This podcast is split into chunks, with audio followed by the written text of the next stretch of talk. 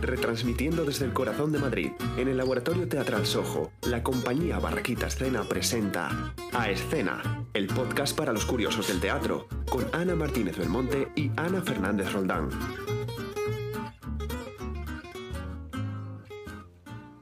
Hola, buenos días a todos. Estamos otro domingo más en A Escena. Hoy nuevamente mi compañera Ana no, no puede estar, pero aquí tengo a, a Pablo. Yo preparado para sustituir compañero. siempre. Hoy tenemos con nosotros a un músico y licenciado en Filología Hispánica y con titulación de profesor de piano.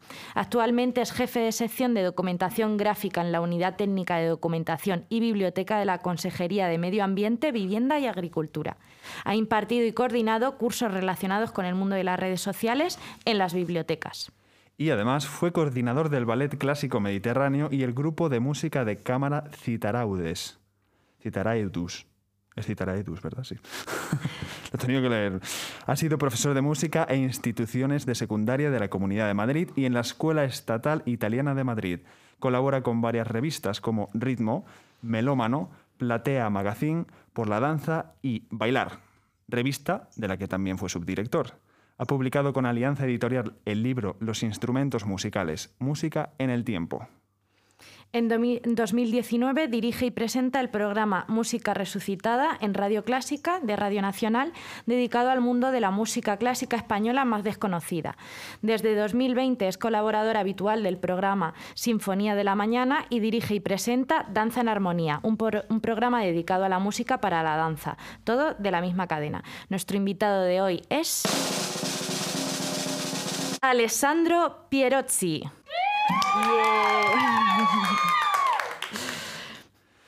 Bueno, Bienvenido, Alessandro. ¿Qué tal estás? Pues muy bien, muchas gracias por, por invitarme, es un placer. El Por cierto, has, dicho muy bien Alessandro sí. gracias. Me he puesto muy nerviosa, ¿eh? he estado practicando. Sí, un poquito, ¿eh? Sí, sí. Iba ahí en el metro leyéndolo, Sí. pero digo, no sé si lo voy a decir bien. Perfecto, perfecto. Gracias. Bueno, con toda esta trayectoria no sé muy bien por dónde podemos empezar, así que vamos a comenzar con la- una serie de preguntas que siempre hacemos a nuestros invitados para que los oyentes te conozcan un poquito mejor. Muy bien. Así que empiezo. Alessandro, decidiste dedicarte al mundo de la música y del arte, pero ¿qué te llevó a querer ser músico? Bueno, digamos que músico profesional como, como tal, o sea, como podría ser un violinista en una orquesta o un profesor de... Pues, pues no lo soy. De hecho, soy bibliotecario, es decir, a nivel profesional. Pero esa suma de, bueno, de inquietudes ¿no? y, Sí. y los gustos, por, sobre todo por el tema cultural, que nacen básicamente en mi, en mi casa, por, por derivar de una familia artista, pues me ayudaron a, a introducirme y, y sobre todo la música es que es- para mí es como mi segunda vida. Es algo fundamental y, y me considero músico, aunque no siéndolo profesionalmente. Claro. O sea, es, es muy curiosa esa sensación, pero no soy musicólogo, que es también algo muy diferente. Hay mucha gente que me dice, es que eres músico. No, no, yo no, musicólogo ha estudiado la carrera de musicología. Yo hice la carrera de... Yo, Pablo. yo Ah, estudiado. Ah, pues nada. entonces, eh, yo estudié la carrera de piano en un conservatorio y me considero pues músico y, y- y un apasionado de ese arte. Sí, al bueno. igual que de muchas otras. Sí. Entonces, pero mi profesión en sí es eh, bibliotecario y yo estudié filología porque a mí me encantaba la literatura y, y me metí a licenciatura de filología hispánica. Bueno, eh, o sea que te dedicas en general, eres amante del arte. Sí, sí, sí. A veces no sé ni cu- cuando me levanto de hoy que me toca. Programa de radio o, o lectura O del lectura. Quijote. o-. ¿Recuerdas la primera vez que fuiste como público a un teatro, ya fuese un concierto, un ballet, una ópera? Sí, siempre Su lo madre digo. por aquí se ríe.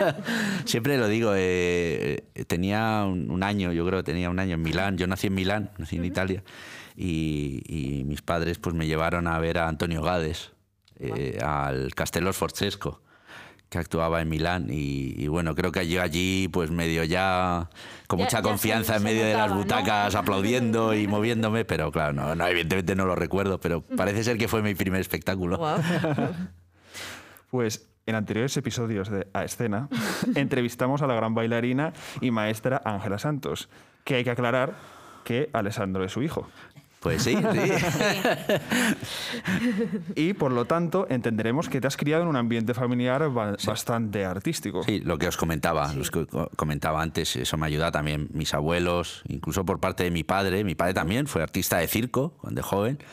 Y bueno, pues mis abuelos en Italia, pues también escultor, pintor, y mis abuelos aquí, eh, actor cómico, violinista. Claro. Entonces, pues yo, digamos, he mamado eso Claro. desde, pequeño. ¿no? Sí, sí, sí. Y eso se te va metiendo en el cerebrín y en el corazón. Entonces ahí ya... Y además supongo que no solo en el trabajo, sino que esas cosas también las llevaban a casa, a tu ambiente familiar, ¿no? Totalmente, totalmente. O sea, yo, yo desde muy pequeño he estado viendo vídeos, me acuerdo los vídeos beta, Sí.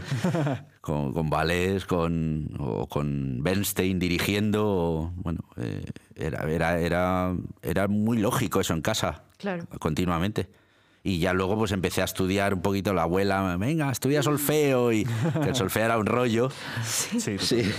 Pero luego me encantaba el piano, no sé por qué me, me fascinaba, y entonces yo quise estudiar piano, aunque ya digo, no me he dedicado eh, a ser solista de piano ni nada parecido. ¿eh? O sea, no, no, lo tengo ahí como una pasión, tengo mi carrera de piano y, y mi piano en casa de vez en cuando. El tiempo, si el tiempo me lo permite, me siento y, ahí muevo los dedos, pero, pero nada más. Bueno, y teniendo a una madre bailarina y presente aquí con nosotros, eh, ¿alguna vez te planteaste ser bailarín? No.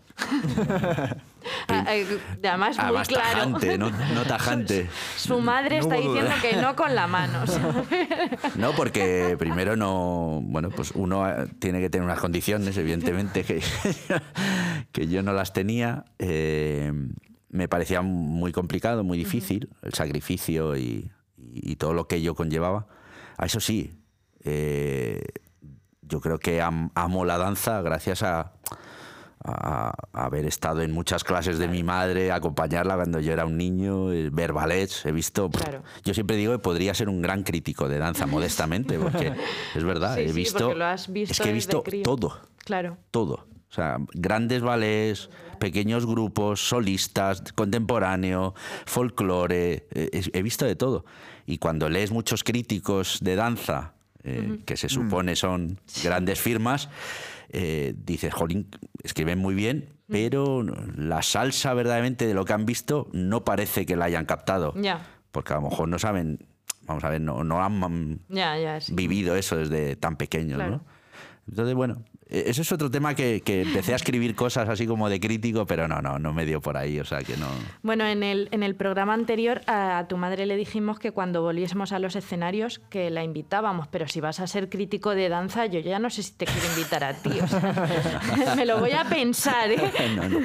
No, no creo que ahora mi tiempo ya ni mis dedicaciones me permitan eh, meterme en el terreno de crítico de danza. Eh, bueno, entonces sí Y- estás invitado.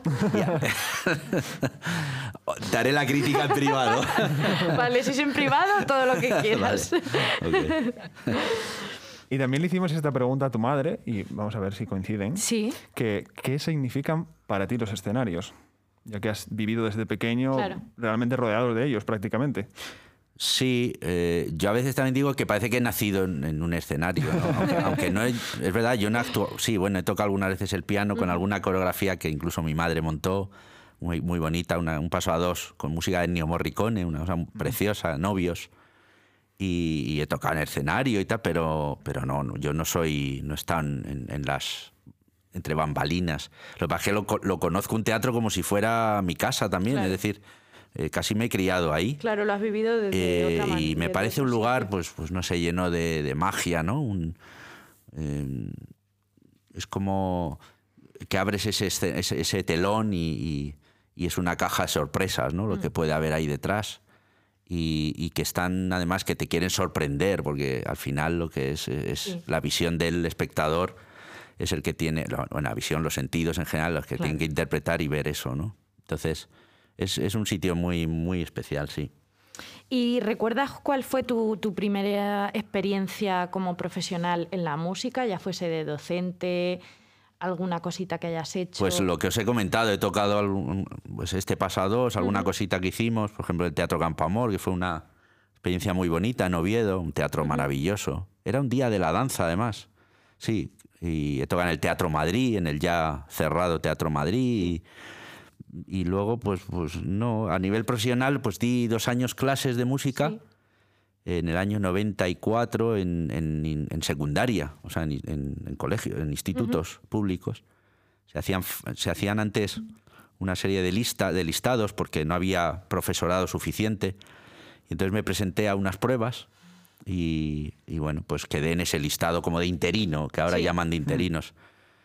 Luego hice la oposición, la aprobé, pero me quedé sin plaza. Mm. Entonces, para mí eso fue la injusticia más grande de- del mundo, porque yo siempre decía, prefiero haber suspendido, es decir, Oh, por supuesto. ¿por qué me han aprobado? Entonces, Claro. si, si me han aprobado es que soy válido. Entonces dije, bueno, esto no es lo mío, cerré, Adiós. cerré la puerta, no quise saber nada de, de la enseñanza, luego hice otros trabajos, hasta que me harté en el que estaba también, y me preparé yo solo, me encantaban las bibliotecas, pues porque de estudiante y, de, y me encantaba visitarlas y estar allí. Digo, oye, pues este trabajo entre libros y tal, y además se pueden hacer muchas cosas culturales, me voy a preparar la posición. Y en un año la saqué, yo solo me la preparé y aprobé y ahí estoy. Oye, ya. O sea, que tienes para elegir eh, realmente. Sí, desde luego. Y, y vimos que realmente tu, tu mundo está relacionado todo el tiempo con música o con arte en general.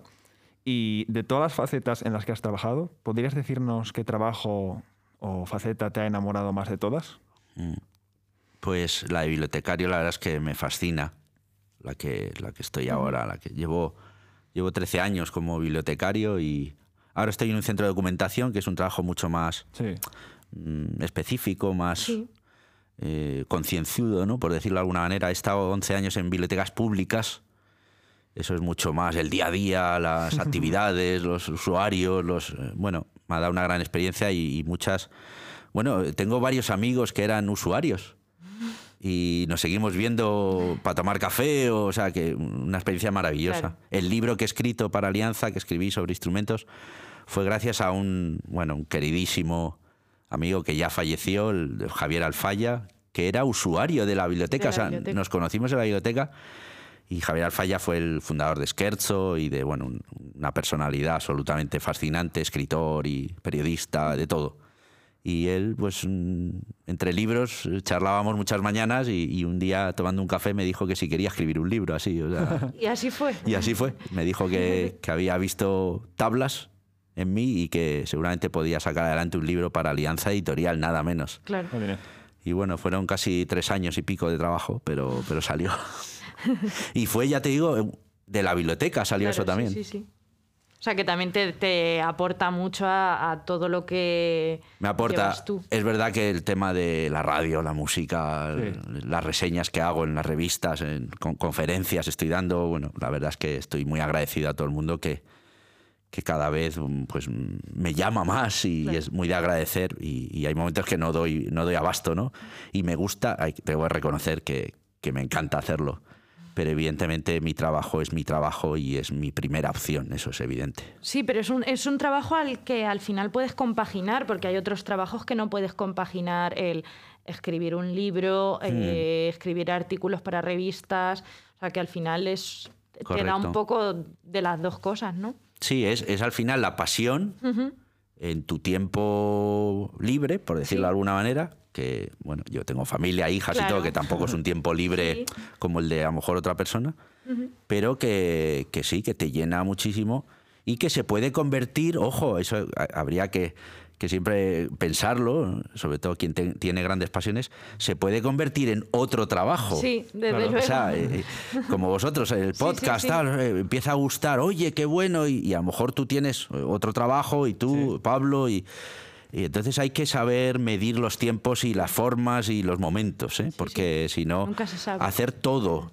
y, y mucho es imposible, Sí. porque al final sale mal. Sí, desde luego, sí. Totalmente. Y bueno, nosotras considera, bueno, nosotros consideramos que, que- y valoramos muchísimo todas las investigaciones artísticas.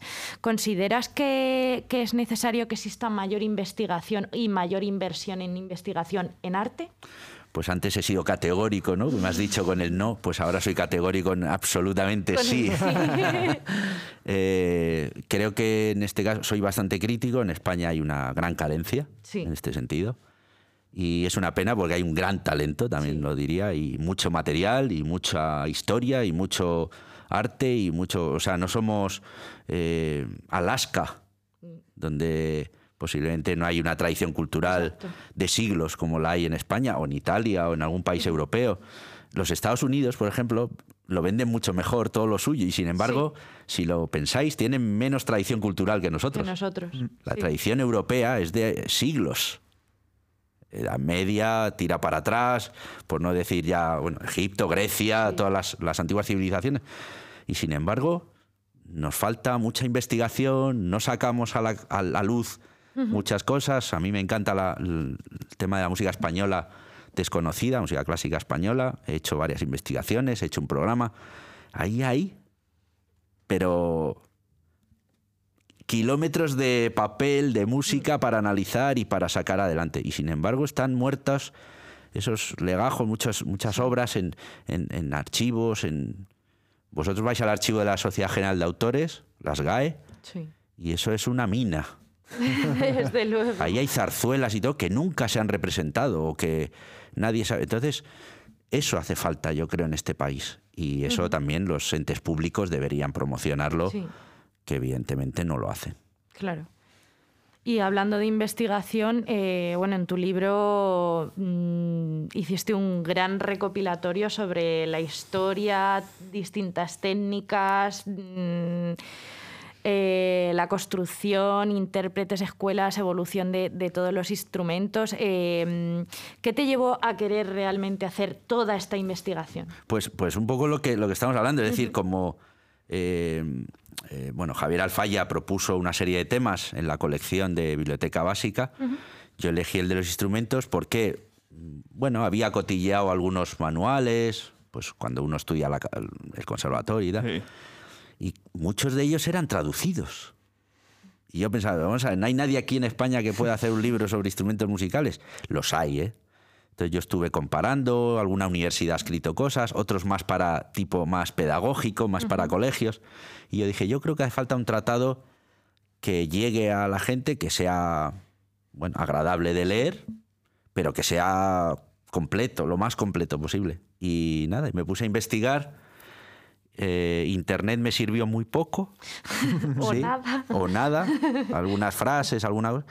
Básicamente fue la Biblioteca Nacional y en Conde Duque, sabéis que hay una biblioteca musical aquí en Madrid. Y, y salió el libro. Un libro que ha tenido, bueno, pues, pues bastante aceptación y, y, bueno, ya hace cuatro años que salió. Sí. Ujú. Y en anteriores episodios de, de nuestro podcast tuvimos una charla en la que yo participé Sí. con mi labor de musicología y bueno, yo también estudié producción musical y, y quería preguntarte tu opinión de que, qué opinas tú también de, de la industria musical actual, un poco de cómo está el tema de calidad, de... Le doy la vuelta a la pregunta. ¿Tú qué opinas, Pablo? Pues podéis verlos en el episodio número... Esto sería para un debate, la verdad. ¿no? Sí. Sí, Sí, la sinceramente. Bueno, mm, conozco amigos que, que incluso graban, gente, grupos de música antigua o eh, ese, ese amor todavía por el vinilo, por ejemplo, por el CD. Hay Sí. gente que está grabando que luego lo tienen que volcar a las a las estas digitales, Sí. no a las plataformas, pues porque pero bueno, es un mundo también complicado, ha cambiado mucho con, con- con el tema de Internet y YouTube, en fin, es, es que sería de un tema largo. Yo, yo sigo siendo a favor de las grabaciones auténticas, de, del CD. Yo volvería al CD, ¿eh? para mí, sí, sí, sí. Antes sí. que el vinilo, por ejemplo, que el vinilo ha pegado un pelotazo en Sí, estos últimos vuelto años, que parece vinilo, que el vinilo vuelto es total. el dios de lo físico, vamos, en el Sí, sentido musical sí. hablando. vamos. Tienes un vinilo y ya eres como Sí. amante de la música refinada. Sí. Lo que pasa es que yo viví esa época de verdad, del final del. No el final, sino el- el- la entrada en el CD, ¿no? Sí. Luego hasta el MP3, luego, o sea, ha sido mucho. Yo incluso escuchaba, el- yo tenía los Wallman. Sí. De Londres me regalaron unos primeros Wallman que eran un ladrillo así de grande, que para llevarlo te pesaba, y, y ponías la cinta dentro y, y entonces el paso al CD fue como algo tan, no- tan eh, escuchar una sinfonía de, yo qué sé, Sibelius, Sí. con esa calidad y tal, es que te quedabas absolutamente fascinado. Y, y ahora sí, se oye muy bien, pero ya no es el rollo de meter el disco, los altavoces grandes. Yo creo que hay que volver. Ese ritual, Sí. ¿no? Sí, Pero también veo el problema, por ejemplo, de a la hora de la tecnología que cada uno tiene en su hogar, ¿no? Porque, por ejemplo, ahora a ti te regalan un CD y yo, por ejemplo, cuando tengo un CD, yo lo tengo que re- reproducir en mi PlayStation porque no tengo ningún, no tengo ningún sitio Claro. en, en casa para meter un CD. Porque, por ejemplo, los portátiles ahora se empiezan a hacer sin disquetera. Sí. Correcto, sí, sí. correcto, sí. Y tampoco alguien de mi generación o de la tuya no tenemos un Wallman en casa. A no ser que... Lo tenía, pero... En casa de, de nuestros padres. pues no sé dónde está eso. Pero, claro, es, es el problema de que como que se está perdiendo el CD porque ya la gente no tiene, o sea, hay gente que tiene CDs, Claro. yo conozco gente que tiene CDs por tener el CD, pero no puede ponerlo en su casa. Efectivamente, sí. Sí, como los. Me acuerdo los Disman, no sé si vosotros Sí, los sí, conocéis. sí. También lo transportabas, que saltaba continuamente el láser, porque claro, ibas andando y claro, ahora ha cambiado, todo eso es muy cómodo. Pero bueno, mm, resumiendo y, concretando la pregunta que hacía sobre la industria un poco, digamos, fonográfica, ¿no? De, Sí. Pues es un mundo complicado, ¿no? Las leyes, los, los Sí, impuestos, los, la, la- la propiedad intelectual. es- o sea, a mí todo eso, la verdad es que lo respeto, porque evidentemente cada creador Claro. eh, debe ser respetado y eh, yo, por ejemplo, el libro a los dos días estaba pirateado en, en- en- en- serio? en internet. Sí. Evidentemente, yo no soy un gran escritor como para hacer un juicio a quien me ha pirateado el libro. no. Tuve que dejarlo pasar. O sea, no puedo Claro. perseguir yo que soy nadie, soy un granito de arena. Y pasa un poco igual, yo creo, en el tema de, los, de, de las grabaciones, los discos, las, eh, los vídeos, todo este tema, que, que, que yo creo que se nos escapa un poco, ¿no? De estas leyes y, Claro. y, y este control que al final la gente se lo salta por a la torera y hacen lo que quieren, ¿no? Totalmente. Bueno, pues eh, ha llegado el momento de los cotilleos. Ahí va. No me sacaréis nada raro ni malo. Mm, ¿Quién sabe? Un sálvame. Puede ser que si no lo cortemos y lo dejemos preparado para chantajes. Vale, vale. Eh, Alessandro, ¿podrías contarnos alguna anécdota graciosa, vergonzosa que te haya ocurrido eh, grabando algún programa de radio, dando clase o en algún concierto?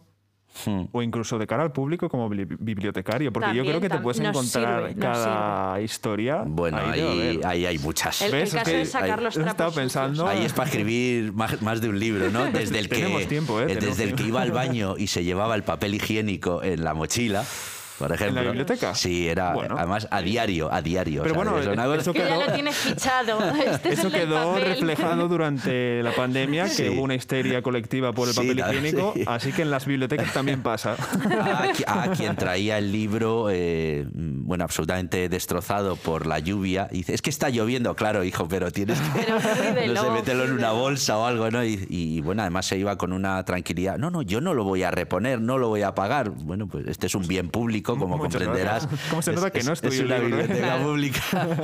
y bueno, anécdotas de esas, pues, pues habría muchísimas. Y, y en la radio, no, la verdad es que simplemente creo preciosos recuerdos, es lo único que te podría decir, ¿no? Que es un mundo fascinante. Yo os, os animo a seguir con, con este proyecto del podcast. Y claro, Radio Clásica es Radio Nacional, estamos hablando de. Bueno, de, de una radio Sí, ya. juegas en otra liga. potente. No, no. No, pero casi me refiero a eso. Yo, yo no soy tampoco un periodista, es decir, yo no soy un, un locutor profesional. Yo no soy mi amigo Martín Yade, que es un tipo estupendo y, y trabaja en eso, o Eva Sandoval o, o tantos y tantos otros. Yo simplemente fui a una entrevista, bueno, puede ser hasta una anécdota. Esta, mira, la, la- la entrevista. La encontrado. tenemos. La entrevista por el libro, cuando salió el Sí. libro, me entrevistaron en La Hora Azul, John Van Dess, que es un, un programa muy bonito de literatura y música, y me llevó a pues, a hablar del libro allí y tal. Y, y- y ya me extrañó que me tuvo toda la hora entera en el programa, porque yo decía, bueno, serán unos minutitos, yo Sí. no, no me conoce nadie. Pues me dedicó todo el programa al libro y tal.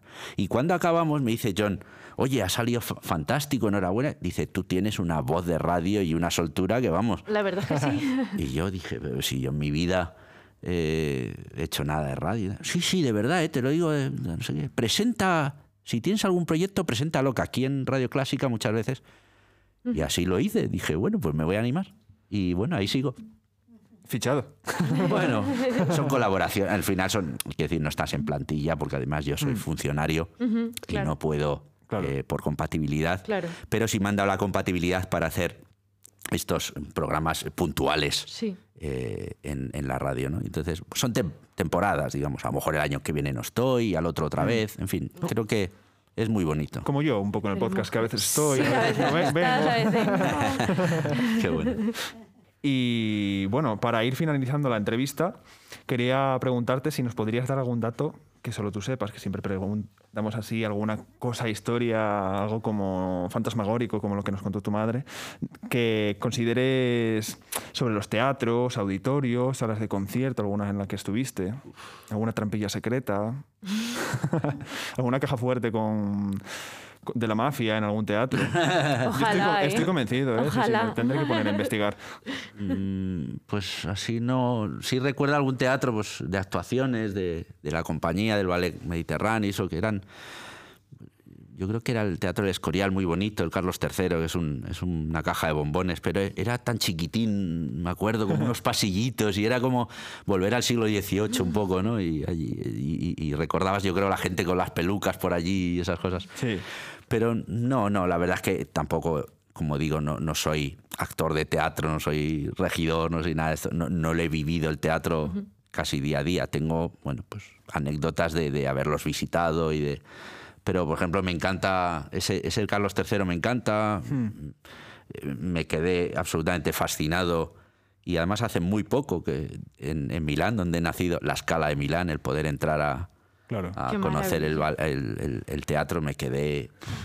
Y luego me quedé muy fascinado y muy emocionado, un recuerdo muy bonito en el Metropolitan de Nueva York, cuando nuestro querido y, y añorado Fernando Bujones, amigo, bueno, hermano, pues se despidió del mundo de la danza bailando Giselle. Y, y recuerdo ese teatro con gente que iba en smoking y con zapatillas de deporte, ¿no? Ah, Eso mira. es Muy americano. Sí, muy americano, Muy americano. Eso me recuerda. Y luego recuerdo la ovación final. 4.000 personas, yo creo que debía haber ahí 20, 20 y tantos minutos tirando Joder. flores y, o sea, una Qué cosa, maravilla. una cosa absolutamente preciosa. Pues mira, Pues ahí eso, lo algo, dejo. eso es algo que poca gente ha visto. Sí, sí, no, 20 minutos de ovación. Yo me acuerdo de algún espectáculo de estar aplaudiendo. Sí, Eso, pero hay que 20 hacer turnos para que no te duelan la- las manos, ¿eh? Hay que- Ot- Otro sitio, otro sitio muy que tengo otro gran recuerdo es en Moscú, en el Kremlin. Eh, tiene, yo no sé si es teatro, yo creo que lo tienen más como centro de, de convenciones. Seguramente lo recordaréis cuando salían lo- las reuniones del Partido Comunista, etcétera, que se, Sí. se veía como un gran palacio de exposiciones, un, Sí. que cabían ahí, yo también creo que cuatro o cinco mil personas, no sé. Pero también lo usan como, como teatro, con un escenario que, vamos, que parecen tres escenarios, ¿no? y fuimos a ver a Vasiliev allí. eh, y recuerdo también eh, otra anécdota increíble que era la salida del- de la gente eh, con un orden absolutamente marcial, o sea, Sí. militar, Casi como aquí, ¿verdad? casi Sí, como aquí, igual. recogiendo en el guardarropa su eh, abrigo, eh, eh, ¿verdad? Y, y- y- y- y paraguas y tal. Y eso yo creo que fue cinco minutos, se despejó absolutamente todo. O sea, una cosa absolu- increíble. ¡Bum, bam, bim, bim! O sea, militar absoluto el... Hmm. Madre el- mía, eso aquí en España sería... Y se despejó el teatro, que digo, cuatro o cinco mil personas con una disciplina, un silencio, un... eh, ahora con el tema de Rusia, Sí. lamentablemente, eh, pero esto, esto son cosas que se han vivido y hay que decirlas. Niños que cuando acaba el espectáculo se acercaban por los pasillos mientras la gente aplaudía. Este, este, los rusos aplauden. "Shh, shh, shh", así, ¿no? Ellos aplauden. No, no es un aplauso Sí. continuado. Sí. Y, y mientras los niños, pero, pero en fila india, como, pero, pero cientos de niños, con la flor en la mano, a darle al artista, al bailarín en el escenario, las flores y a la, y a la bailarina. Un recuerdo absolutamente maravilloso. Qué bonito. Que has estado en teatros de medio mundo prácticamente, Pues- por todos lados. Sí, sí. Me falta el Covent Garden y, y la Ópera de París, que no, no he estado, pero bueno, ya estaré, ya estaré. Iré. Bueno, llegados a, a este momento de la entrevista, eh, al oyente le han entrado unas ganas in- increíbles de ir al teatro, a un concierto o a ambas cosas. Así que damos paso, como ya es costumbre, a nuestra sección Razones indiscutibles para ir al teatro. Ya sabéis que los oyentes podéis participar en esta sección escribiéndonos o enviándonos un audio a nuestro Instagram Barraquita Escena. Y nuestra razón indiscutible para ir al teatro de hoy es poder disfrutar de esos segundos de incertidumbre, nervios y felicidad antes de que se levante el telón. Alessandro, te toca a ti. ¿Podrías darnos tu razón indiscutible para ir a los teatros o consumir espectáculos, conciertos o un poco de todo? Lo he dicho antes, un lugar mágico, un lugar eh, donde la sorpresa está asegurada, eh, sea un concierto, seguramente esa orquesta que vas a escuchar ha estado ensayando unos cuantos días previamente, hmm. pero ese momento va a ser otra sorpresa tanto para ellos como para nosotros. Creo que eh, te olvidas de, muchas, de muchas cosas. Hay que consumir cultura, con la cultura se va a salir adelante de estas crisis y de estos problemas que estamos bueno, eh, sobrellevando en estos años y, que nada, que está muy bien ir a tomar cañas, por supuesto, yo soy el primero también, pero yo preferiría gastármelo primero en un espectáculo. Pues sí, pues muy bien dicho. Muchas gracias por compartir tu razón para ir a los teatros y por haber venido. Un placer. Eh, cuéntanos eh, y cuéntales a los oyentes dónde pueden escucharte, dónde pueden seguirte. Bueno, pues el programa en Radio Clásica es Danza en Armonía, que es un programa de música dedicada a la danza. Sí. Eh, los sábados a las 22 horas, Radio Clásica, y luego están todos los podcasts. De hecho, la temporada, pues estamos prácticamente en mayo ya, en junio terminamos, y, nada, invito a todo el mundo que, que lo escuchen. Exacto. Que, bueno, pues es algo mucha gente me está diciendo, es algo diferente, eh, porque la música para la danza siempre ha estado un poco ahí como, sí, el lago de los cisnes o la bella durmiente, pero hay mucho más. Claro. Así que que se interesen por la música para la danza. Y hasta aquí ha llegado nuestra entrevista de hoy. De nuevo, muchas gracias por haber venido. A vosotros. Y por haber compartido todo con nosotros. Y nada, como siempre, pediros que nos deis like donde se pueda y compartáis este podcast. Todo lo que compartáis nos ayuda muchísimo. Nuestras redes son barraquita barra baja a barra baja escena y la mía es arroba Pablo Cuervo TV. Tenemos la web barraquitaescena.es con más información sobre nosotros y nos despedimos desde Sojo Laboratorio Teatral. Esto ha sido A Escena. Gracias por escucharnos y recuerda que a quien madruga espera el próximo domingo. Sed felices.